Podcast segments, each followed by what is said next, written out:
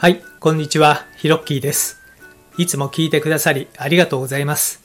このラジオは僕の今までの経験をもとに物事の楽しい捉え方という視点でお話ししている番組です。どうぞリラックスして聞いてみてくださいね。それでは、ホラ吹きチャンネル始まります。Hello to all about 10 million fans all over the world. I'm Hiroki. How's your day?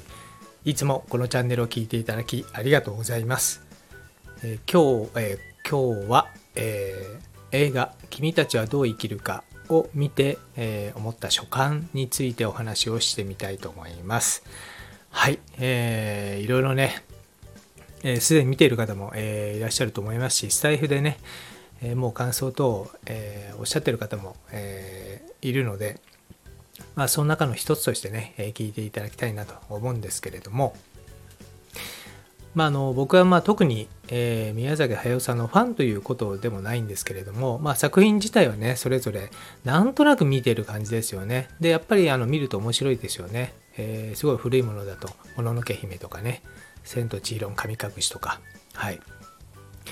でまあそんなに詳しくない、えー自分なんですけれども、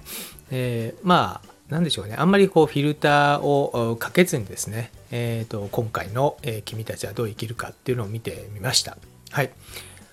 でまああのなるべくネタバレをね、えーしないようにお話ししますんでストーリーについてとかはねお話ししませんけれども見てね一番最初思ったのがですね絵がねすごく綺麗でしたね。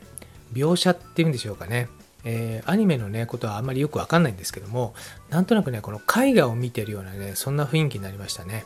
なのでまあそれだけでもね見てよかったなっていうふうにあの感じてます。はい。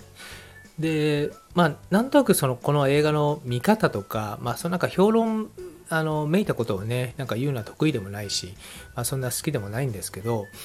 なんかこう見てねこうなんだろうなこのアートをこう楽しむような、まあ、感覚で、えーパーッとこう見てみるといいんじゃないかなと思います。でその後でさらに理解を深めたいとか、えーいう場合は、まあ、なんとか見ていくっていう見方の方がいいのかなというふうに思いました。まあ、あのいろいろね宮坂駿さんのファンであれば多分いろいろなえーとまあ、所感をお持ちだと思うんですけどももう僕は本当にもう一般的な、えー人の意見として、えーこの映画を見て思いました、まあ、とにかく描写が、えー素晴らしいです。あの見た時にですね本当にこうなんか美術館に行ってねなんか一つのアートをこう見てるような、えーそんなこう視覚的なね、えー美しさっていうところで、えーこの映画に癒されました。はい。